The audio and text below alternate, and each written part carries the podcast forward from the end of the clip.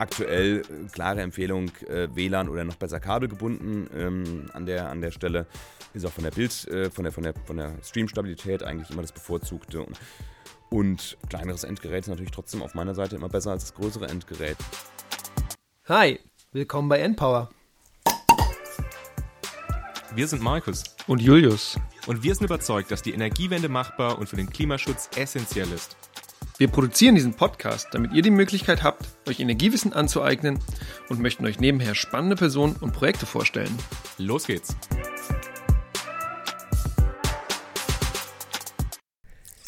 Oh, oh das war mal wieder schön. Haben wir lange nicht mehr gehabt. ja. Prost, ihr Lieben. Ach ja. Herzlich willkommen, ihr Lieben, zur nun 13. 13. Episode äh, vom Endpower Podcast. Schön, dass ihr dabei seid. Heute machen wir eine kleine Special-Episode. Wir haben uns wieder einen Gast eingeladen, den ihr eventuell noch kennt aus der vorherigen Folge, und zwar Episode 5 Energieeffizienz. Clemens Rode, schön, dass du da bist. Ja, schön wieder hier zu sein. Jetzt fragt ihr euch natürlich, nein, mit was sollen wir über Clemens reden? Wenn ihr aufmerksam die fünfte Episode verfolgt habt, da haben wir es ja schon so ein ganz kleines bisschen angeteased. Und zwar wollen wir mit Clemens heute über Streaming reden. Und zwar, ob Streaming wirklich so ein Klimakeller ist, wie man sagt, wie man es manchmal hört in der Zeitung oder auch in den Medien.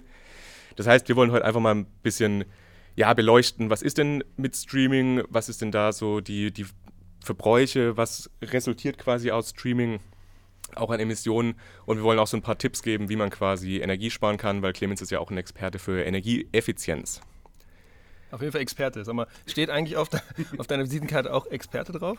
Nee, steht nicht drauf. Nur Energieeffizienz. Nur Energieeffizienz, ja, gut. das wäre Beste. Irgendwann eine Karte haben, wo drauf steht Experte. Ja, das gibt es ja äh, im, im, Fernsehen immer, ne? wenn dann eingeblendet wird, Experte. Experte ja. ja. genau. Gut, wie immer fangen wir, machen wir dann weiter und zwar mit einer Reihe von Entweder-Oder-Fragen. Da hast du beim letzten Mal ja schon ein paar bekommen. Wir haben uns vier neue Entweder-Oder-Fragen ausgedacht und deswegen geht's los. Lieber Clemens, Folge 5 oder Folge 13? Folge 5. das eigentliche Steckenpferd ja. von, von Energieeffizienz. Ja, natürlich. Aber wahrscheinlich kriegt diese Folge wahrscheinlich ja mehr, äh, mehr, mehr, mehr, nicht Views, sondern mehr Streams, weil wir uns ein bisschen entwickelt haben ja, in den letzten Wochen auch. Genau, das Publikum ist größer geworden. Und, Deswegen bist ähm, du eigentlich auch nur hier, ne? Genau. genau. mehr Audience, das mehr Reichweite generieren. Läuft. Wobei Folge 5 äh, tatsächlich relativ oft noch jetzt auch gehört wird. Ja, ist, naja, ist auch ein basales Ding. Energieeffizienz ja. ist super wichtig. Klassiker. Klassiker, genau. Weiter geht's. Digital oder analog? Digital. Genau, Markus hat mich gesagt, lass uns die Frage stellen, weil er, hat, er liebt Bluetooth. Liebst du Bluetooth? Alles, was digital geht, digital. Sehr schön. Da kommt mein Spielkind. Digital durch. und kabellos, das sind die besten. Ja. beste, beste. Wir sind heute wieder am Fraunhofer Easy, aber wir sind heute zum ersten Mal in einem neuen Gebäude am Fraunhofer Easy, weil das Fraunhofer Easy geht, geht New Work. Und deswegen die Frage, lieber Clemens, New Work oder Old Work? New Work. Sonst wäre ich nicht hier. was haben wir denn gemacht am Easy? Erzähl mal zwei Worte. Mit New Work. Ähm, ja, wir haben ähm, probieren hier in der, in der Fläche für so 13 bis 15 Leute aus, wie man vielleicht flexibler arbeiten kann in neuen Arbeitsformen. Wir haben eine Arena zum Diskutieren, wir haben neue Sitzlandschaften, um zu diskutieren, eine Steh-Area, um, um zu, miteinander zu sprechen und dann aber auch die Büros, um sich zurückzuziehen, um einfach von diesem klassischen Bürozelle, Arbeitsplatz wegzukommen, um mhm. das Kreative so ein bisschen zu fördern. Und das wird ein total spannender Prozess. Wir haben natürlich jetzt mit Corona so ein bisschen nicht den optimalen Start für so eine kreative Umgebung. ähm, das heißt, wir sitzen jetzt auch hier in der Umgebung wieder in den äh, Zellen erstmal drin und äh, nehmen jetzt hier mit großem Abstand äh, Podcasts auf, aber ansonsten wird das, glaube ich, eine sehr, sehr spannende Zeit hier. Ja, ich finde es auch, wenn man hier reinkommt, das ist schon mal ein ganz anderes Flair, schon mal ein ganz anderes Gefühl. Es ist offener, ganz viel Glas. Wie gesagt, das, was Clemens gesagt hat, diese Arena, in der hoffen wir irgendwann auch mal einen Podcast aufnehmen zu können. Wenn ihr also in Karlsruhe wohnt, dann würden uns freuen, wenn ihr mal vorbeikommt, dann könnt ihr das auch von innen sehen. Genau, ich habe voll Bock, hier mal ein bisschen Zeit zu verbringen, ein bisschen zu arbeiten. Schön, letzte, letzte Entweder-Oder-Frage und die führt uns dann auch in unser Thema rein und zwar Netflix oder Amazon, lieber Clemens. Oder Disney Plus ein neues Ey, Disney Plus. ja, als Star Wars-Nerd ist natürlich auch Disney Plus ganz groß. Ähm, das ist eine gute, total schwere Frage, aber in Anbetracht des bevorstehenden Fußballspiels heute Abend, Amazon natürlich. Die Eintracht-Spiel wird heute auf Amazon übertragen und damit ist das Ganze natürlich völlig klar. Geil, Amazon. jetzt haben wir sogar mal über Fußball geredet in unserem Podcast, ey. Ja, wir kommen hier immer wieder zu Fußball. Ich hatte ja, auch schon die genau. Hütter und die Robert-Frage. Ich, genau. so, stimmt. Ja. Ich habe das Gefühl, bei OMR-Podcasts, die reden komplett immer über Fußball gefühlt und das gibt mir manchmal ein bisschen zu viel. Eintracht was? Frankfurt. Frankfurt. Braunschweig gibt es auch eine Eintracht. Du hast ja keine Fans. ich glaube, das beschreckt eher hier unsere lieben Hörerinnen Ja, und Hörer. Dislikes auf den Insta-Channel von Julius. Ja, gut, könnt ihr mir gerne geben. Für Fußballfragen bin ich nicht der richtige Ansprechpartner. Cool, also rein in die Folge. Und zwar fangen wir diese Folge an, indem ich die Ehre habe, ein paar Überschriften vorzulesen. Und zwar zu Streaming. Und haben wir uns, wir haben nicht darüber besprochen, ob ich die äh, Zeitungsnamen nennen soll. Soll ich die Zeitungsnamen nennen oder lassen wir das lieber unten runter? Also, ich, sag mal die Überschrift und wenn sie dann zu reißerisch ist, dann überlegen wir mal. Okay, dann fange ich an. Okay. Jedes Video, das wir online ansehen, schadet dem Klima. Ist eine Staffel Game of Thrones also so schlimm wie ein Inlandsflug? Fragezeichen. Wir können natürlich auch ein Ratespiel draus machen. Genau, wer war das? war das? nee, das war, das war von der FAZ. Ähm, nächstes Ding. Der Mega-Stromfresser. Fernsehen aus dem Netz, Netflix und Co. Das sind CO2-Schleudern. Streaming treibt den Energieverbrauch in die Höhe. Der Bedarf besteht bei allem, vor allem in Rechenzentren. Da finde ich den ersten Teil ganz schön reißerisch und der letzte Teil, so dieses Rechenzentrum, da merkt man, da kommt vielleicht sogar noch ein bisschen, bisschen Content hinterher. Jetzt meine Liebste, und zwar, äh, da sage ich direkt, von wem es kommt, und zwar vom Fokus. Digitalisierung frisst massig CO2. Ich so, was möchtest du damit sagen? Genau, so, genau. Und dann sagen sie noch was, so könnte Technik aussehen, um, um Klima zu frisst, schützen. ne? Ja, Ja, frisst, ja, was soll das denn? doppelt Ja, das ist interpretieren. Enab En Enabling Technology. Das ist ja. das große Thema, Digitalisierung als Enabler zum Energie- und CO2-Einsparen. Das ist genau der richtige Durchblick. Das ist, das, ist das Thema. Ich weiß, ich weiß nicht, ob die das gemeint haben. genau, ich glaube, es ist richtig formuliert, aber wahrscheinlich haben die gemeint, dass man Durch super die- viel verbraucht dann Genau, nicht. Aber neuer Nachfrage Frist und ist so. natürlich da tatsächlich ein sehr schönes Wort dafür. Ja, genau so. Und jetzt die letzte Überschrift und die ist vom Spiegel und ich finde, die führt uns auch ganz gut rein. Und zwar Streamen doch nicht so klimaschädlich wie angenommen. Punkt. Seit Jahren kursieren Horrorzahlen über den Energieverbrauch von Streamingdiensten, doch es besteht gar kein Grund für Netflix. Für Netflix-Scham, sagen Forscher. Keine Ahnung, mit welchen Forschern die da gesprochen haben.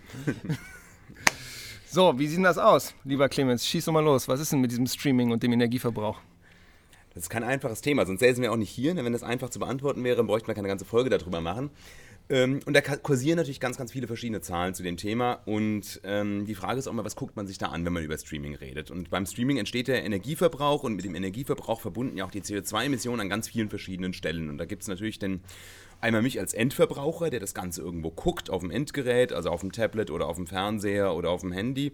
Ähm, dann gibt es den Übertragungsweg. Die Daten müssen irgendwie zu mir kommen, also entweder über Kabel und DSL oder über Mobilfunk. Und dann muss das Ganze von irgendjemand bereitgestellt werden, für mich individuell. Und das äh, passiert in Rechenzentren. Und auf all den dreien wird natürlich Energie verbraucht. Da wird auch dann über den Energieverbrauch dann CO2-Emissionen dann eben verursacht.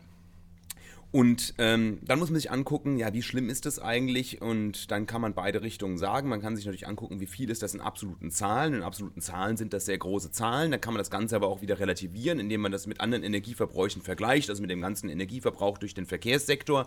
Dann ist das wieder relativ wenig.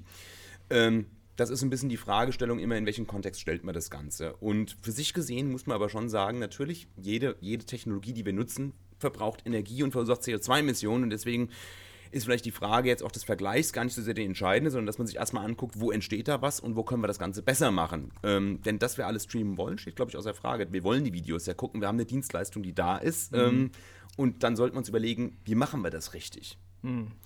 Ich habe da aber vielleicht noch, weil du jetzt gesagt hast, weil wir über alles streamen wollen, ich habe da mal noch ganz interessant, ich habe mal eine Statistik noch geschaut, wie denn die Nutzer quasi von Streamingdiensten in Deutschland sind.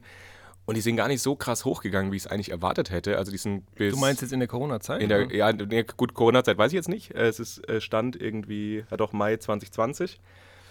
Ist schon hochgegangen, irgendwie 2 Millionen sind dazugekommen, aber wir sind 2017 waren es schon 21 Millionen in Deutschland und jetzt 2020, also Mai 2020, sind es 24,3 Millionen. Also da sind 3 Millionen dazugekommen, aber der Bestand 2017 war auch schon recht hoch. das glaub- sind nur Leute, die überhaupt mal streamen. Genau, das sind einfach nur die Nutzer und das quasi nichts über die Zeit oder beziehungsweise die Dauer der Videos, die eben geschaut ich, werden. Ich glaube, ähm, die spannende Frage ist ja, ist da, ist, ist da die Nutzungsintensität hochgegangen? Da wäre jetzt die Hypothese, ja, Wahrscheinlich, wahrscheinlich, wahrscheinlich, wahrscheinlich schon, äh, logischerweise, weil die Leute schon auch ähm, abends eben nicht mehr ausgehen, sondern, sondern das nutzen. Ähm, und vielleicht auch so der einmal angelegte Account oder sowas wird dann vielleicht auch mehr genutzt und, und äh, ne, der, der, äh, auch, auch der, der, der, Nutzer der Familienaccount mehr geshared und solche Sachen. Da gibt es ja durchaus die Möglichkeiten, das auch äh, zu machen und vielleicht auch mehr Dienste dann einfach genutzt. Also das, das ist, glaube ich, so ein bisschen das, das Thema. Aber ähm, man ist natürlich auch irgendwann in Sättigungen da, was, was Nutzerzahlen angeht, weil man natürlich auch Gruppen hat, die es einfach auch gar nicht nutzen.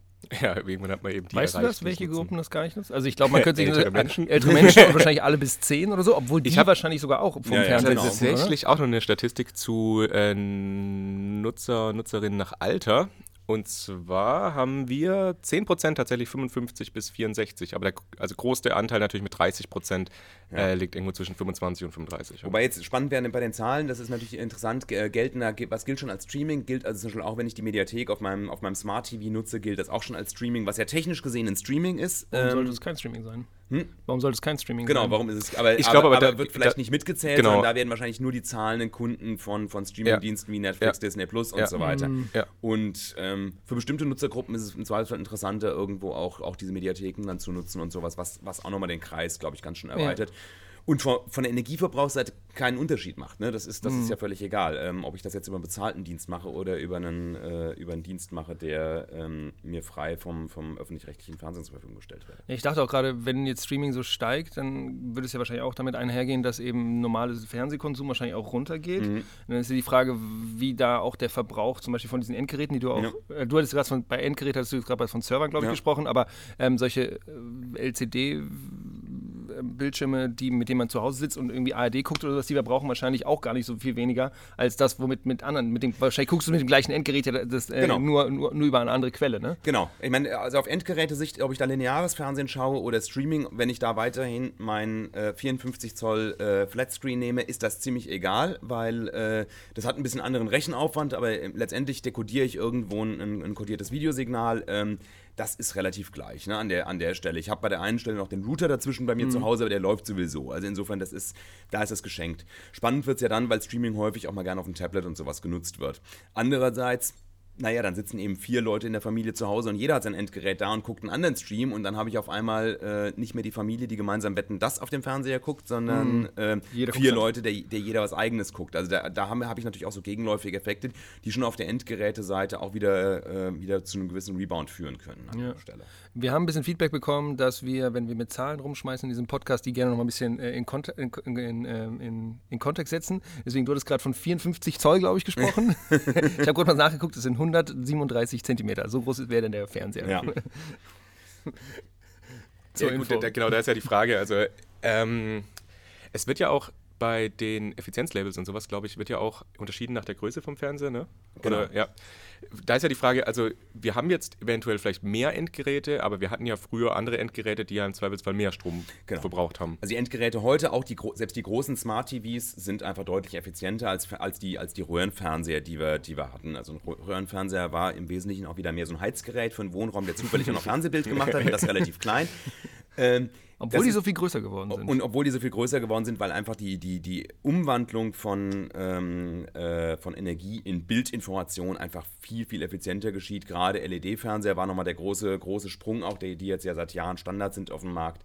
Da war lange Zeit die Befürchtung, dass eben auch so ein Thema wie, wie Größe ein Problem ist, als noch Plasmabildschirme ein Thema waren und sowas. Ähm, das ist klar, je größer, je mehr Energieverbrauch ist, ist, ist logisch, aber eben nicht so extrem. Also ein Fernseher heute verbraucht eben weniger Energie als ein, als ein Röhrengerät oder eben auch ein viel kleinerer Plasma-TV oder ein Mhm. viel kleinerer LCD-TV von vor ein paar Jahren. Also auch da haben wir einen technologischen Fortschritt. Der Können wir dich da ist. fragen, was der Unterschied zwischen Plasma, Plasma, Plasma, Plasma. Und, und LCD ist?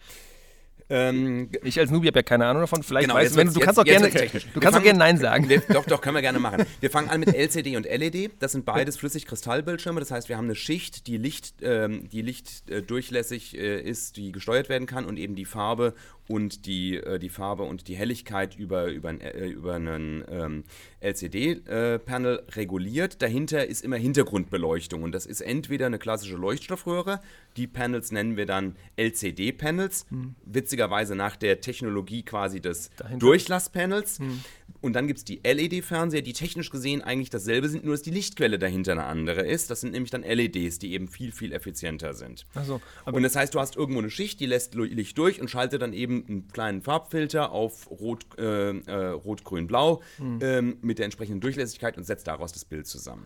Okay. Und Flüssigkristall heißt aber nicht, dass der, dass der immer verschiedenartig flüssig Nee, ist, nee, genau. sondern der, Sondern das ist einfach, das sind, das sind der wurde ähm, einmal, der war mal flüssig und der ist dann. Nein, das sind Kristalle, die, die von, ihrer, von ihrer technischen Eigenschaft äh, äh, gewisse Eigenschaften des Fluids auch haben. Aber frag mich nicht, ich bin kein Experte für Flüssigkristall-Display. Aber da war doch auch der Unterschied, also jetzt seit neuestem gibt es ja auch diese OLED-Displays. genau. Und da die ist ja sind der- wieder selbst Genau, die sind ja selbst Die sind wieder selbstleuchtend. Bei OLED-Displays sind tatsächlich die LEDs äh, das eigentliche Leuchten. Da habe ich nicht mehr das Durchleuchtende, was wiederum effizienter ist, weil ich eben ähm, bei, bei LCDs und LEDs, selbst wenn das Bildschirm, schwar Bildschirm schwarz ist, gibt es auch dann wieder, jetzt wird es Ja. sehr technisch, ähm, muss die Lampe eigentlich leuchten die ganze Zeit, weil sobald irgendwo ein Pixel hell sein muss, muss eben die Beleuchtung großflächig dahinter auch hell sein. Das kann man dann noch steuern.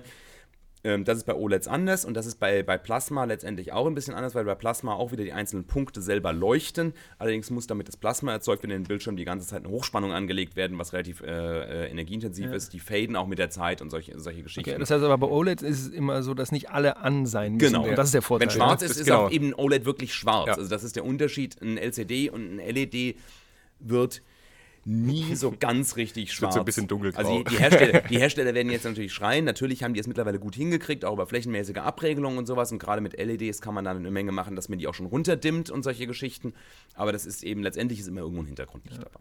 Wollen, Das war jetzt ein kurzer Exkurs Genau, ich dachte gerade so, OLED und. LED, LCD, jetzt haben wir das alles abgehandelt. Aber also, also das heißt, wenn ihr, ihr Lieben, wenn ihr euch ein wenn ihr die nächste wollt, Folge zu Nein. LED wollt. Nein, dann müsste man OLED kaufen, ja, weil der, also klar, man kann gucken, wie, wie sind die geratet, A, Genau. dreifach, Guckt auf, das, 35, 80 guckt auf das Energielabel drauf. Ähm, Und- und- das Problem ist, die großen, Plus, die großen Fernseher sind eigentlich fast alle A Plus und A Triple Plus, ähm, weil einfach damals, als das Label gemacht worden ist, man gar nicht vorhergesehen hat, dass die Effizienzfortschritte so, werden. schnell sind. Das Label war da fast zu langsam.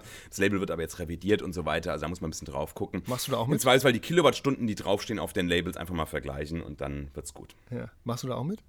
Hm? Bei den, bei den neuen Ver- Label? Nee, beim neuen Label sind wir nicht dabei. Das sind die anderen Kollegen. Das sind die anderen Kollegen. Das sind die anderen Kollegen. Ja, so, sowas wird, Ja. am- wenn ihr Lust auf sowas habt, am, am Fraunhofer Easy machen wir auch solche Projekte. ja, auch das. Genau, So, Labelprojekte. jetzt haben wir darüber, das haben wir So, jetzt, jetzt wieder zurück zu Streaming. Jetzt kommen wir wieder zurück zu Streaming. Und zwar, wir haben jetzt gerade, also du hast ja am Anfang ausgeführt, dass quasi diese drei verschiedenen Mhm. ähm, ähm, Punkte gibt, wo quasi irgendwie Energieverbrauch dann anfällt. Wir haben einen Endnutzer, da haben wir jetzt, glaube ich, relativ Mhm. ausführlich drüber geredet. Äh, vielleicht noch mal kurz zu dem nächsten Punkt. Also du hast gesagt, dass quasi Sag nochmal die drei. Sag nochmal nur mal. wir hatten die Server, wo quasi das Ganze verarbeitet wird, dann den, den Transport von den, von den Daten eben zum Endnutzer und dann den Endnutzer. Beim Endnutzer, das sind die Fernseher. Und ich wollte jetzt nochmal kurz auf den Transport quasi Ja. eingehen. Kannst du da nochmal ein bisschen näher erläutern, was ist denn der Transport, was sind da die kritischen Stellschrauben und Genau. ja, was ist da relevant? Genau. Ich meine, die Daten müssen ja irgendwie vom Rechenzentrum zu mir kommen. Ähm, da ist immer eine Frage, ähm, das ist die eigentliche Datenübertragung, Punkt zu Punkt. Wenn ich das, wenn ich das machen würde, ähm, habe ich natürlich schon einen Energieverbrauch zwischen zwei Übertragungsstationen. In der Regel ist es aber im Internet so, dass eben die Daten nicht nur Punkt zu Punkt übertragen werden, sondern über Zwischenstationen. An den Zwischenstationen fällt natürlich Energieverbrauch an und ich wechsle häufig auch mal das Medium. Das heißt, ich wechsle möglicherweise von drahtgebundener auf kabelloser, von äh, drahtgebundener ähm, strombasierter Übertragung, also Kupferadern auf Glasfaser und so weiter. Immer an den Stellen, wo ich umsetze, habe ich natürlich weiter Energieverbrauche, Verbräuche, weil ich da eben auch route. Ähm, spannend wird es halt in dem Moment, ähm, insbesondere auf der letzten Meile dann aber auch, ähm, ist die Frage, bin ich da eben kabelgebunden unterwegs oder bin ich da drahtlos unterwegs? Ähm, bin ich da mobil drahtlos auch unterwegs eben? Oder bin ich auch im Haus mit WLAN drahtlos unterwegs? Das sind alles so Unterschiede, die ich da dann auch nochmal habe. Und, und was ist da besser? Oder was Ähm, ist quasi oder- energieeffizienter? Genau, also Kabel, kabelgebunden ist, ist üblicherweise der energieeffizientere Weg. WLAN im Haus ist jetzt nicht so das große, große Thema wiederum, weil ich dann Weil ja relativ wenig kurze, Meter sind, kurze ne? Strecke überwinden muss ähm, und, und mein, mein Standby-Geschehen nicht so hoch ist. Spannend wird so im Mobilfunkbereich, ähm, weil beim Mobilfunk hat man natürlich auch immer so die Anforderung, dass Mobilfunkversorgung eben auch eine dauerhafte äh, Versorgung sicherstellen muss. Das heißt, da ist nicht unbedingt nur die Anforderung wie im WLAN zu Hause, dass das eben funktioniert und ich den Zugriff habe, sondern ich will einen dauerhaften Service haben. Ich will telefonieren können und so weiter und so fort.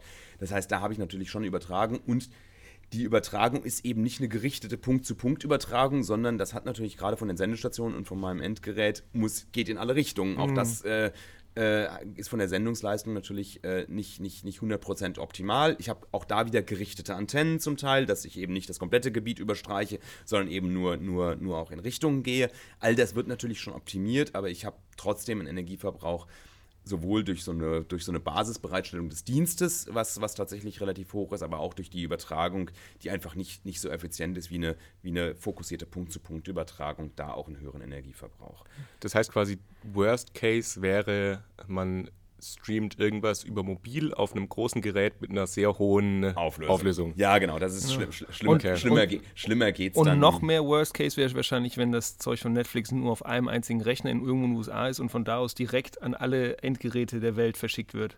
Genau, und natürlich die längere Übertragungsstrecke macht natürlich da schon auch ein, ist, ist auch nochmal ein Thema, weil natürlich auch jede Routing-Station wieder wiederum Energie verbraucht an der, auf, dem, auf, dem, auf dem Zwischenweg. Ähm, also das ist, also das ist durchaus auch, ein, auch, ein, auch ein Thema. Ähm, deswegen versuchen auch tatsächlich nicht nur aus Energie, sondern auch aus, aus, aus Latenz-Gesichtspunkten äh, Gesichtspunkten schon die, die Streaming-Anbieter ihre Server auch möglichst nah zum Endkunden zu bringen. Was Ähm, heißt denn nah? nah, ähm, möglichst an die, also tatsächlich äh, wirklich auch in verschiedene Städte das zu verteilen. Also da gibt's, haben die einzelnen Streaming-Anbieter durchaus Konzepte, dass die, dass die das auch auf die einzelnen Städte ortsnah verteilen. Man ist dann immer so ein bisschen in dem, in dem Dilemma, also das reduziert auch Netzlasten wiederum für den Netzbetreiber. Also für einen Netzbetreiber wie die Telekom ist das durchaus spannend, weil die eben dann nicht die Daten übertragen müssen von irgendwoher, sondern die Daten eben möglichst nah am Endkunden haben. Ähm, der Nachteil ist natürlich wieder, wir sitzen in einem Land dann mit einem relativ hohen, mit relativ hohen äh, Strompreisen. Du immer mehr das heißt, Server das, das, einfach, das ne? geht dann wieder auf die Stromkosten zurück. Da muss ich so ein bisschen diesen Trade-off finden. Will ich eher Backbone-Ausbau haben und Datenverbrauch reduzieren gegenüber Stromkosten, die ich vor Ort habe? Das ist, das ist natürlich nicht ganz trivial, diese Balance zu finden. Ähm, aber da dann hinter die Kulissen zu gucken, wie die Betreiber sich da letztendlich entscheiden, ähm, ist natürlich dann tatsächlich sehr intern an Mhm. der Stelle.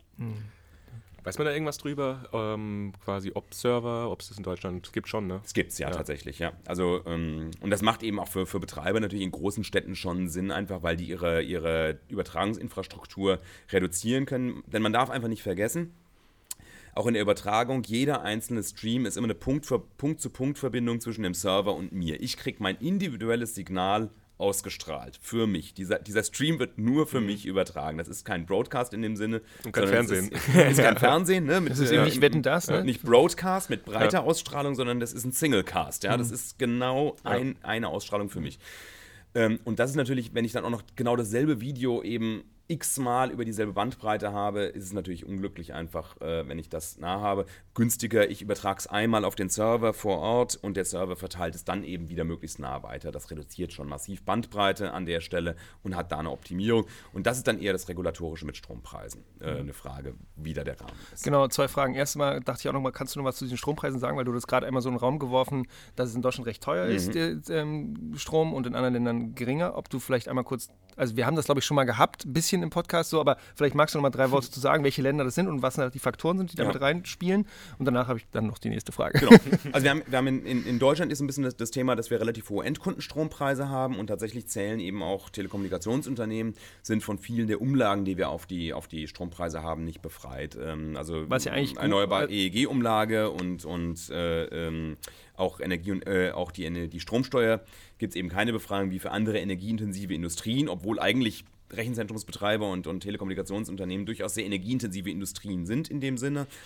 Aber die sind eben davon nicht befreit, was den Anreiz zum Energiesparen natürlich erhöht, aber andererseits eben natürlich es durchaus attraktiv machen kann, auch Dienstleistungen ins Ausland zu verlagern, wo Strompreise billiger sind, weil ich eben dort andere Energieträger zur Verfügung habe, sei es, weil es staatlich subventionierte Energieträger sind. Ähm, also abgeschriebene Kraftwerke abgeschriebene sind. Kraftwerke sind, also Blick nach Frankreich äh, rüber, wo auch staatlich regulierte Preise sind, ähm, aber auch Blick äh, in Länder mit, mit hohen Anteilen an Wasserkraft, wo ich eben einmal den hohen in Invest äh, habe, aber ich eben äh, die laufenden Kosten, wie bei den meisten erneuerbaren Energien ja eben vernachlässigbar sind im Betrieb. Und insofern, das ist ein bisschen das Thema, weswegen man da Unterschiede hat und weswegen es durchaus spannend ist, auch Rechenzentren in solche Länder zu verlagern.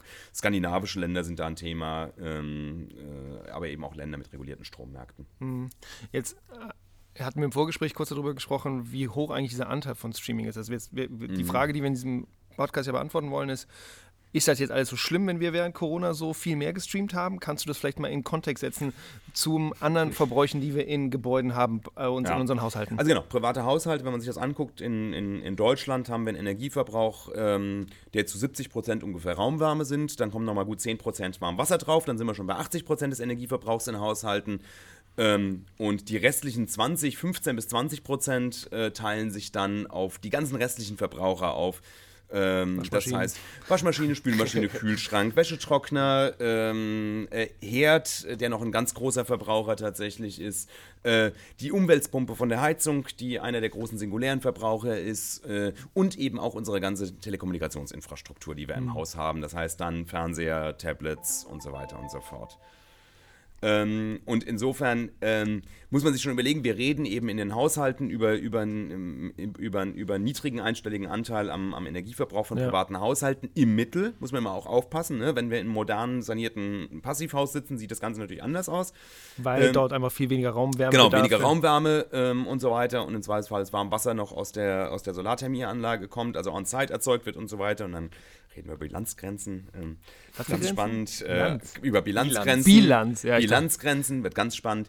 Ähm, also für mich, mein Endgeräteverbrauch ähm, ist jetzt erstmal vom Energieverbrauchsanteil, ist das, ist das eher, eher, eher ein kleinerer Anteil. Man sollte allerdings nicht vergessen, dass natürlich Strom auch äh, äh erstmal vom CO2-Footprint auch durchaus, durchaus, durchaus äh, in Deutschland noch relevant ist, auch wenn wir dieses Jahr ja ähm, höhere Anteile Erneuerbare im, im Netz haben, mit über 50 Prozent jetzt in den ersten Monaten, auch, auch aufgrund des zurückgehenden Stromverbrauchs in der ständigen Einspeisung der Erneuerbaren. Also insofern schon ein höherer Footprint, also was, was, was, was, was ähm, CO2-Emissionen angeht, ist der, sind diese stromverbrauchenden Anwendungen schon wichtiger.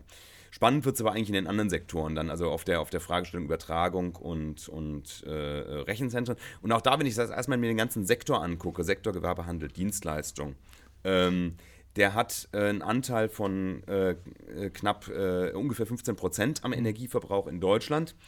Ähm, und ähm, davon ist wieder ein großer Anteil Raumwärme, Beleuchtung und so weiter. Auch Informations- und Kommunikationstechnologie, aber da insbesondere eben auch die Büroinfrastruktur, die, die, wir, die wir da haben. Also die Rechenzentren sind da auch eher wieder ein kleinerer Anteil, nicht vernachlässigbar, aber eben auch nicht der ganz große Treiber. Ähm, also vor dem Hintergrund könnte man jetzt sagen, man lehnt sich einfach zurück und sagt, das ist alles nicht unser Problem. Ähm, alles ziemlich klein. Ist alles so. ziemlich klein. Das Argument hört man immer gerne, ähm, auch in der ganzen Klimaschutzdebatte, wo man dann sagt, ja, Deutschland ist ja nur für 2% der weltweiten CO2-Emissionen ja. verantwortlich, deswegen brauchen wir in Deutschland ja eigentlich nichts tun. Ne? Ja. Genau, ähm, aber trotzdem auf einem sehr hohen Platz halt, absolut. Genau, ja. genau. So, und auch pro, pro, pro, das Argument, pro Kopf. Ne? Also, ja. Genau. So, und das Argument ist natürlich, das nennt nur, man, glaube ich, im Englischen, im Englischen nennt man das Whataboutism, ja. weil du dann sagst, what about them, them and what about them. Genau. genau. Und das ist natürlich nicht zielführend. So, ich habe genau. dich unterbrochen, du gehst weiter. Ich hätte sonst Whataboutism auch als nächstes Echt? Ach, geil. Langsam bin ich im Vorlesungsmodus. Ne? ähm, und ähm, nee, genau, das ist, das ist, denke ich, das Thema. Wenn man dann immer das vergleicht mit anderen Energieverbräuchen, mit, mit der Stahlherstellung oder mit dem Verkehrssektor oder, oder mit der Raumwärme oder, so. oder, was auch immer, dann ist das eher klein. Ja, ähm, Komma, aber es ist eben durchaus auch, ein, auch, auch an diesen Energieverbräuchen im einstelligen Prozentbereich müssen wir natürlich arbeiten, wenn wir sagen, wir wollen unser, unser Energiesystem äh, dekarbonisieren. Und ja. deswegen ist das ein wichtiges Thema. Und man muss sich auch anschauen, wie die Verbrauchsentwicklung in den letzten Jahrzehnten ist. Ähm, Informations- und Kommunikationstechnologie ist durch technologischen Fortschritt durchaus auch wird die immer effizienter, aber wir haben eben auch höhere Nutzung. Deswegen ist es eher so ein stagnierendes Feld, mhm. ähm, während aber alle Energieverbräuche, jetzt mal mit Ausnahme des Verkehrssektors, eigentlich eher sinkend sind, äh, auch in, in, in, ihren Kennzahlen äh, in Deutschland. Und insofern muss man sagen, ja, da passiert viel effizienzmäßig, aber in anderen Bereichen passiert im Zweifelsfall noch mehr. Und äh, weil wir einfach auch neue Anwendungen nutzen, das ist ja völlig klar. Wir, wir haben da neue Anwendungen, die dazukommen, die wir nutzen und das, das, das äh, erzeugt neue Energieverbräuche. Ja. Ich glaube, jetzt reden wir ja gleich darüber, was wir selber noch machen können, um unsere CO2-Emissionen zu reduzieren beim Streaming. Ich hätte gerne eine Frage noch vorher und die, die hast du eben schon mal kurz angesprochen. Das hat nicht direkt was mit Streaming zu tun, aber, ich, aber du hast einen, einen grundsätzlichen Zusammenhang von CO2-Verbrauch und dem äh, ähm, und, und, auch dem Wetter ähm, und äh, gerade angesprochen, und zwar Merit-Order-Effekt. Ähm, kannst du den nochmal langsam, geht das? Also du hast gesagt, wir haben weniger Verbrauch gehabt und weil wir weniger Verbrauch hatten, haben wir den höheren Anteil von Erneuerbaren während der Corona-Zeit in Deutschland gehabt. Kannst du das nochmal in drei Sätzen geht das. Chris ja. genau. Jetzt bin ich wahrscheinlich unter den Blinden hier der Einäugige oder sowas, was die Erklärung des Merit-Order-Effektes angeht. Und meine Kollegen aus dem, aus dem Strommarktbereich schlagen jetzt die Hände verzweifelt über den Kopf zusammen, was der Clemens von Unsinn verzapft. Naja. Also, wir haben, wir, haben, wir, haben da, wir haben da einerseits natürlich eine technische Grundlage da, äh, davon äh, und, und auch eine, eine, eine strommarktgetriebene Grundlage davon, warum es das gibt, warum die erneuerbaren Anteile bei niedrigeren Verbräuchen höher werden. Technischer Grund ist eben, wir schalten die Sonne und den Wind und das Wasser, was den Rhein runterfließt, in der Regel nicht ab. Das heißt, diese Anlagen erzeugen auf jeden Fall erstmal Strom. Ähm, egal, ob ich den Strom brauche oder nicht, sondern die, der Strom ist erstmal da. Und dann ist es natürlich auch aus Energie, aus, aus, aus, einer, aus einer systemischen Effizienzsicht möglicherweise sinnvoller, erstmal die Energie zu nutzen, die mir ohne weitere Verbrauchskosten zur Verfügung gestellt werden, auch zu nutzen. Die haben letztendlich ja auch ähm, äh, Grenzkosten von null in der, was die Einspeisung angeht. Ähm, Also jede weitere Kilowattstunde, jede die wir erzeugen, kostet, kostet nichts. Kostet nicht mehr. Oder sehr, sehr, sehr, sehr niedrig, weil man einen gewissen Betriebskostenanteil natürlich auch hat. Also, aber vernachlässigbar im Vergleich zu, ähm, zu Strom, der eben erzeugt wird aus Kohle oder aus anderen fossilen Gas oder so, Energie, ja. Gas und so. So, also das, das ist tatsächlich das Thema. Ähm, es kostet mich als Betreiber einfach nichts. Das heißt, diese, diese Energieträger haben natürlich einfach da einen, einen immensen Vorteil. Und wenn man dann noch das Strommarktdesign sich anguckt, wie es in Deutschland ist mit der, mit der EEG-Umlage, das heißt, wir haben eine feste Einspeisevergütung, das heißt, egal ob ich einspeise oder nicht, ich, ich kriege eben auch, äh, egal, äh, also die erneuerbaren Energien kriegen eben eine feste Einspeisung, äh, feste Vergütung für ihre Einspeisung, ähm, heißt das, dass die natürlich auch bevorzugt äh, abgenommen, abgenommen werden am Strommarkt und sind letztendlich im, im freien Handel an der, an der Strombörse mit einem, mit einem Preis von null drin und werden natürlich zuerst gezogen in der, in der Kurve. Genau, deswegen ist es dann so, dass die fossilen dann Raus, eben, eben rausfallen. rausfallen. Und Genau, weil die eben nicht an, im, im Strommarkt nicht, nicht kompetitiv sind. Ähm, wenn, ich, wenn ich andere Marktdesigns hätte, kann das durchaus anders aussehen, weil ich dann eben auch meine Investkosten ja über, ähm, oh, Investkosten, Martin bringt mich gerade um, mein Invest, Die äh, Investition, ja. meine Investition, Martin ist ein Kollege vom Easy. der hat ja auch bei uns in der Ja. Folge mitgemacht. Vorletzte genau. Folge, ja. Und genau. äh, zu- zur Information, alle, die uns hören, Investitionskosten, das gibt's nicht. ja, Sagt Martin. Okay. Ähm, müssten die ja auch umlegen dann tatsächlich auf, auf ihren Preis. Ähm, und das ist eben in Deutschland durch das, durch das Einspeisemodell eben anders geregelt. Und das ist dann eine Folge des, des Strommarktdesigns letztendlich. Genau. Danke, dass du diesen Exkurs auch mitgenommen hast. Ja, denn, äh, und bitte alle Fehler darin bitte ich zu entschuldigen. Aber Ähm, die großen Linien waren auf jeden Fall die richtigen. Genau. so, so ist dann hoffentlich richtig, ja. Bevor wir jetzt äh, quasi dann so in diese kleinen Tipps, die wir noch äh, vielleicht sagen wollen, reingehen, nochmal, also möchte ich jetzt quasi noch auf diesen dritten Aspekt ähm, eingehen. Ja, genau. Wir haben ja jetzt gesagt, wir haben einmal über die Endkunden gesprochen, wir haben über die Datenübertragung gesprochen. Und jetzt lassen wir noch mal ganz kurz vielleicht über die Server sprechen. Also wir haben jetzt schon gehört, die sind einfach ein sehr großer Teil. Es ist wichtig auch, wo die stehen. Je nachdem ist ja die Datenübertragung dann auch höher. Aber wie sieht denn da die Zukunft aus? Also wenn wir da jetzt quasi wirklich sehr hohe Verbräuche haben in den Servern, was kann man denn da machen, um das zu reduzieren? Oder wird das jetzt einfach völlig unwillkürlich quasi weiter steigen, wenn wir mehr streamen? Nee. Ähm, ich meine, wir haben ja da durchaus die intrinsische Motivation der Betreiber, weil Energiekosten für die ein wesentlicher Teil ihrer, ihrer Betriebskosten sind. Und damit sind die natürlich intrinsisch motiviert, auch die zu senken. Ähm, und das heißt, wir haben da den von mir eben auch schon angesprochenen Effizienzfortschritt auf der Serverseite da, wo wir immer einen weitergehenden technischen Fortschritt haben, der dazu führt, dass das geringer wird. Ähm, man muss sich auch immer überlegen, dass eben ein großer Teil der Energie, die ich eben reinstecke in den Computer, eben nicht in die Entropie meiner äh, äh, Elektronen geht und wirklich irgendwie in geordnete, in Ordnung und in meine, in meine Informationsgestaltung geht, sondern in, in der Regel in Abwärme eben äh, äh, reingeht. Das heißt, jeden Effizienzfortschritt, den ich habe, verringert meine Abwärme und die Abwärme in der, der Regelfall ist, dass ich die natürlich irgendwie rausbekommen muss aus meinem Computer. Das heißt, Kühlung ist dann natürlich auch wieder, ein- wieder ein Thema. Das heißt, also jede Effizienzsteigerung, die ich auf der Rechnerseite habe, spart mir gleichzeitig wiederum noch Energie, die ich möglicherweise je nach klimatischer Region für die Kühlung auch aufwenden muss. Also insofern habe ich da eine sehr starke Motivation, natürlich was zu tun. Dann kann ich mir überlegen, naja, wenn ich denn diese Abwärmenutzung nicht, äh, diesen Abwärmeanfall nicht vermeiden kann, dann kann ich in die Abwärmenutzung auch reingehen und mir überlegen, wie kann ich die Abwärme optimal nutzen oder kann ich wenigstens die Restwärme so wegkühlen, dass ich dafür nicht auch nochmal Energie verbrauche. Also das ist so ein bisschen auch das Thema natürlich in diesem systemischen Zusammenspiel, wie optimiere ich mein Rechenzentrum so, dass es da tatsächlich auch vom Energieverbrauch optimal wird. Das ist aber eine Sache, es gibt so ein bisschen auch die, die, die, ne, die, die, die einzelnen Betreiber sagen schon, wie sie damit umgehen und welchen, welche, welche Art von Strom sie auch einsetzen, natürlich, also ob sie grünen Strom einsetzen. Ähm, aber da habe ich als Endkunde, ich bin ja Content getrieben. Also ich, ich suche mir ja nicht Netflix oder Amazon oder Disney Plus ab, weil die das, weil die das geilere Energiekonzept haben, Weiß es sondern im Zweifel noch nicht mal. weil es ist Ja, Content, ja. weil es Content getrieben ist, das ganze Geschehen. Und insofern ist da das Maximale, wo ich steuern kann, das, was dann eben auch auf der Bandübertragungsstrecke eben spart, ähm, ähm, ja, äh, Auflösung und Qualität reduzieren, um da einfach die ausgelieferten Daten eben auch zu, zu minimieren. Ähm, du hattest jetzt gerade gesagt, dass sowas ja sinnvoll wäre, da vielleicht die Abwärme auch zu nutzen. Jetzt frage ich mich, wo, hast du eine Ahnung, wo solche Serverzentren stehen? Weil wenn du dir, wenn du dir natürlich den, den Preis für, äh, für Gebäude, äh, für Grundstücke anschaust, dann werden die wahrscheinlich nicht irgendwo in der Stadt sein, weil da die Gebäude, äh, Grundstücke so teuer sind, sondern eher draußen stehen. Aber draußen wohnen da nicht so viele Leute, die man mit der Abwärme versorgen könnte. Hast du da irgendwie einen Also Eindruck? das, soll- das sollte man nicht unterschätzen. Äh, Die Frankfurter Innenstadt ist ziemlich voll mit Rechenzentren, ähm, weil Ah. da in, Frankfurt, in der Frankfurter Innenstadt gleichzeitig auch der, der größte deutsche Internetknoten sitzt. Ähm, insofern, ähm, also äh, hat das man weißt du aber dadurch... nur, weil du Eintracht-Fan bist? Äh, das, natürlich Frankfurt. Ist, es ist der, Welt, der weltweit größte Internetknoten ist nun mal in Frankfurt. Also da kann man nichts dran machen. Ah, ähm, und die Nähe zu dem Internetknoten ist eben ein maßgebliches, äh, maßgebliches Standortkriterium, weswegen man dann eben auch dort vor Ort hingeht.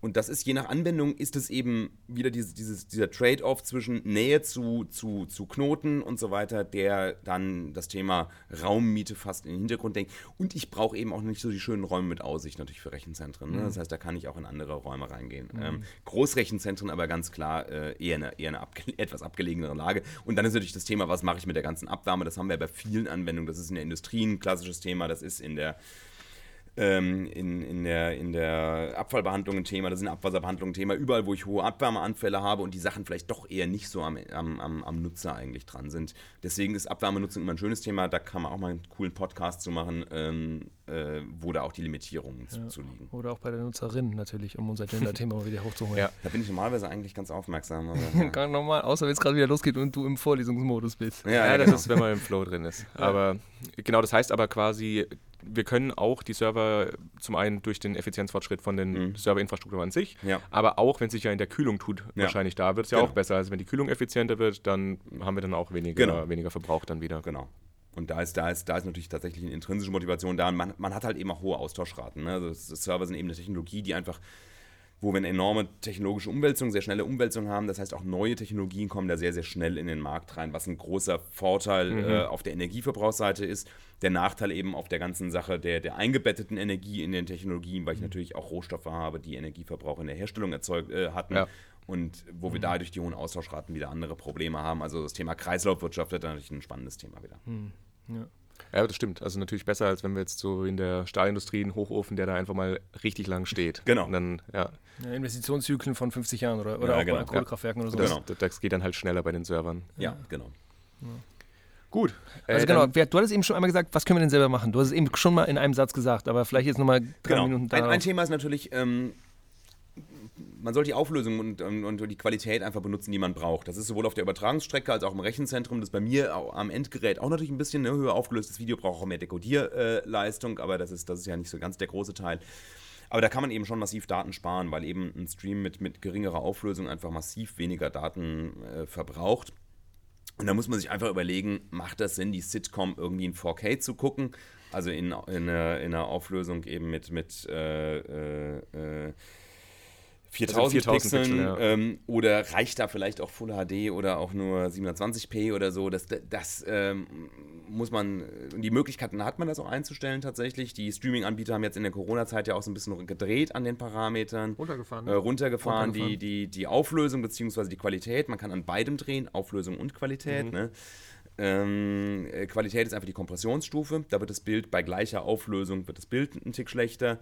Ähm, der große Sprung im, im, im, in der Datenrate ist aber in der Regel dann, wenn ich an der Auflösung dann tatsächlich was, was drehe. Und was da auch noch reinspielt, ist dann wahrscheinlich die Bildrate, oder? Genau, ja auch noch- Bildrate auch, natürlich das Thema, wobei äh, das durch, äh, durchs Inkrement... Bildrate ist, wie viele Frames ob mir ich, ob ich angezeigt 30, ob ich 25, 30 oder, oder 60 Frames per Second äh, mir angucke. Äh, klassischerweise Kinofilme werden ja mit 24 äh, Bildern pro Sekunde äh, gefilmt. Sieht man bei Schwenks, das ist so dieses ganz Ja, es ruckelt dann so ein bisschen, ja. Es ruckelt ein bisschen, ähm, während eben Fernsehfilme äh, mit bis 50, beziehungsweise amerikanische sogar mit bis zu 60 FPS Frames per Second gedreht werden.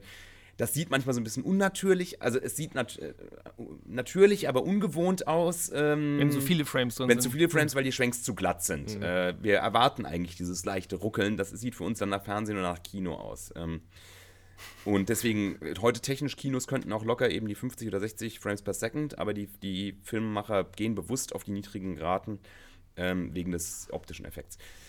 Auch da wieder doppelte Rate, natürlich verdoppelt aber nicht den, die, die Datenmengen, weil eben Kompress Bildkompression ja inkrementell, inkrementell ist. Das heißt, werden immer nur Veränderungen zum vorherigen Bild eigentlich übertragen und die sind natürlich umso geringer, je höher ich auch die, die äh, äh, Bild auf Bildrate dann habe. Okay, Cool, das heißt, also es- das nächste Mal, wenn ihr YouTube streamt, dann rechts unten auf, ich glaube, Genau, Auflösung, runter, Auflösung runtersetzen. Ne? Ich muss äh, vor allem, wenn ich eben auf einem kleinen, im kleinen Screen nicht, nicht noch das äh, Full HD und äh, Ja. ja. ja, Also, bei kleinen Bildern reicht das ja auch. Genau, also ich meine, wenn also- man irgendwie sein 10 Zoll Tablet hat, dann muss man da ja nicht unbedingt in 4K gucken, sondern da reichen ja vielleicht die Da reichen 720p. Ja, reichen, genau. Genau, also das ist natürlich ein Thema und ähm, das, das, genau, das andere Thema ist, ist einfach auch, was, was nutze ich für ein Endgerät und was nutze ich für einen Übertragungsweg. Ja. Also wenn ich zu Hause bin äh, und ein WLAN habe, dann sollte ich, muss ich nicht unbedingt über LTE das Ganze oder über 5G Ja. gucken. Also 5G kann irgendwann ein Thema sein, dass dass sie energieeffizienter sind, weil die Zellen kleiner sind und so weiter.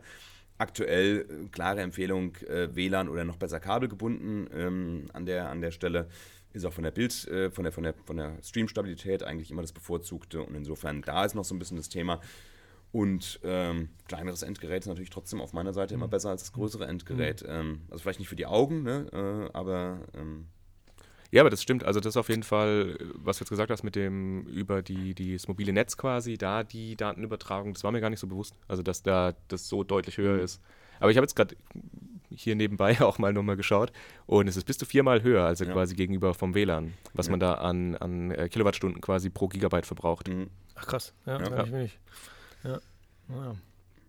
Gut, ich glaube, dann habt ihr jetzt alle was mitgenommen, wie man in Zukunft das äh, Streaming quasi für sich selbst verbessern kann, wie vielleicht die Zukunft vom Streaming auch aussieht, was wir da machen können. Also ich glaube, ja, ich glaube, ihr habt einen Überblick dazu bekommen. Die Folge ist heute jetzt ein bisschen kürzer geworden. Wir haben gesagt, wir machen das so ein bisschen als Special-Folge quasi. Wollten wir aber auch, genau. Das war Absicht, genau, dass wir gesagt haben, wir machen ein kleines aber Special. so viel kürzer sind wir nicht. Wir sind jetzt bei 38 Minuten und wenn wir gleich noch Wrap-Up machen, sind wir auch über 40. Wir sind kürzer, das ist jetzt so. Aber es ist einfach, wenn man im Reden drin ist, dann, dann ist man ja mal einfach. Es recht Ja. mit so einem wunderbaren Gast wie mit Clemens. Ja. danke sehr.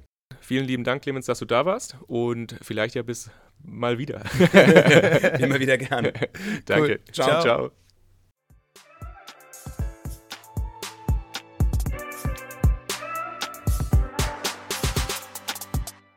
Okay, wir sind wieder zurück beim Wrap-Up. Lieber Markus, was hast du denn mitgenommen aus dieser Folge? Also ich fand auf jeden Fall ziemlich spannend oder interessant, dass dieses mobile Datenübertragen quasi deutlich mehr Energie braucht als das kabelgebundene und dann über WLAN. Also das war mir nicht so bewusst. Aber wenn man das jetzt sich vor Augen führt, dass das ja tatsächlich äh, also fast viermal so viel Daten verbraucht, das ist schon erheblich, weil ich weiß das beispielsweise, dass öfters auch in Gebieten, wo eben kein Glasfaser liegt, dass da teilweise angeboten wird mit Routern, wo eine SIM-Karte reingesteckt wird, äh, über LTE quasi noch Mhm. zusätzlich Daten geholt werden. Und das heißt ja eigentlich, dass das dann nicht ganz so optimal ist und wir das eigentlich vermeiden sollten. Ja, dafür brauchst du natürlich einfach wieder mehr Infrastruktur, die dann gebaut werden muss. Ne? Ja klar, natürlich. Die Infrastruktur muss man bauen. Man muss ja auch, das ist ja auch was, was Clemens gesagt hat, man muss ja dann auch immer irgendwie die Ressourcen und Rohstoffe dann ja auch wieder für die Infrastruktur liefern, was ja dann auch nicht unbedingt jetzt, im, also im Sinne der Kreislaufwirtschaft nicht immer optimal ist.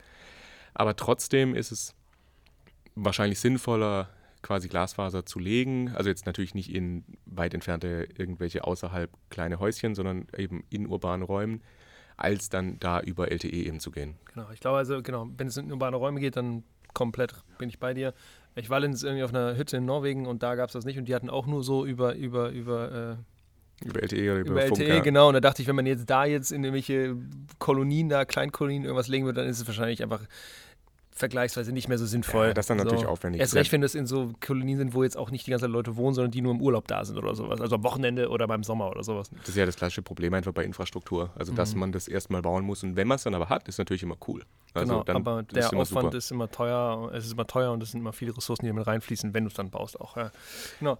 Was ich, ja, Ich habe noch einen anderen Punkt. Ähm, und zwar, dass diese Bewusstsein, dass quasi das, was man daheim macht, also dass quasi die Endgeräte, dass die eben gar nicht so einen großen Anteil machen an den ganzen Sachen, sondern dass eben da hauptsächlich schon diese Server eben dafür verantwortlich sind und dass dann da eben zum Energiesparen wichtig ist, dass wir eben versuchen, möglichst die Qualität eben angemessen zu dem, was wir brauchen und ja, dass wir eventuell auch mal was eben nicht auf unserem 70 Zoll Fernseher oder auf dem Beamer mit eben 8K, 4K oder sowas anschauen, sondern dass es im Zweifelsfall vielleicht reicht, auf einem kleineren Bildschirm eben mit einer bisschen kleineren Auflösung. ja, genau. Und ich glaube, also ich habe ja, wenn ich, ich gucke viel auf dem Handy so und ich glaube, da gucke ich auch mal voll kan volle Kanne und das ist eigentlich nicht sinnvoll, ne? Und da Ja. einmal mal hinklickern, weil eigentlich wahrscheinlich sorgt es nicht dafür, dass das, äh, dass das, äh, das Abenteuer beim Film gucken dann irgendwie besonders äh, geschmälert ist, wenn man ein bisschen weniger Cars hat und ein bisschen weniger Auflösung. Genau. Was ich noch spannend finde, war, das wusste ich überhaupt komplett gar nicht, dass der größte Server in Frankfurt ist, äh, auf der, Der Welt. Knotenpunkt, ja, der größte der, der Knotenpunkt, genau. Datenknotenpunkt, Das hatte ich vielleicht schon mal gehört, aber es war mir nicht mehr so aktiv äh, im Kopf. So, das fand ich ganz spannend. Und einfach diese Unterteilung zwischen ähm, Serverübertragung ähm, und Endgeräte. Also das so als Struktur im Kopf zu haben, ich glaube, das ist auch ziemlich cool und hilfreich und das hatte ich vorher noch nicht im Kopf. Genau. Ja. Schön. Cool. Ich hoffe, ihr hattet viel Spaß mit dieser kleinen Special-Episode. Ab ähm, in zwei Wochen gehen wir dann quasi wieder normal weiter mit einer regulären Folge. Da könnt ihr euch schon mal drauf freuen. Das wird ein sehr spannendes Thema. Wir werden da über den NECP reden. Ähm, da freuen wir uns sehr drauf. Der wurde jetzt, also Stand Ausstrahlung ist Sonntag, das heißt vor Zwei, anderthalb Wochen. zehn Tagen circa Ja. wurde der veröffentlicht, ähm, in dem quasi die, die Strategie von Deutschland für bis 2030 eben festgeschrieben ist, wie denn da Klimaziele erreicht werden sollten. Das heißt, freut euch darauf. Ähm, Und wird bestimmt spannend. Also ich freue mich auf jeden Fall sehr drauf. Ich glaube, wir lernen wieder auch alle sehr viel, also wir auch und ihr hoffentlich auch. genau. Und, dann haben wir ein paar Fragen bekommen, äh, ob wir nochmal uns äh, Infrastruktur anschauen können, und zwar Netze. Und da fangen wir mit der Folge danach, wenn alles klappt, machen wir dann äh, Wärmenetze.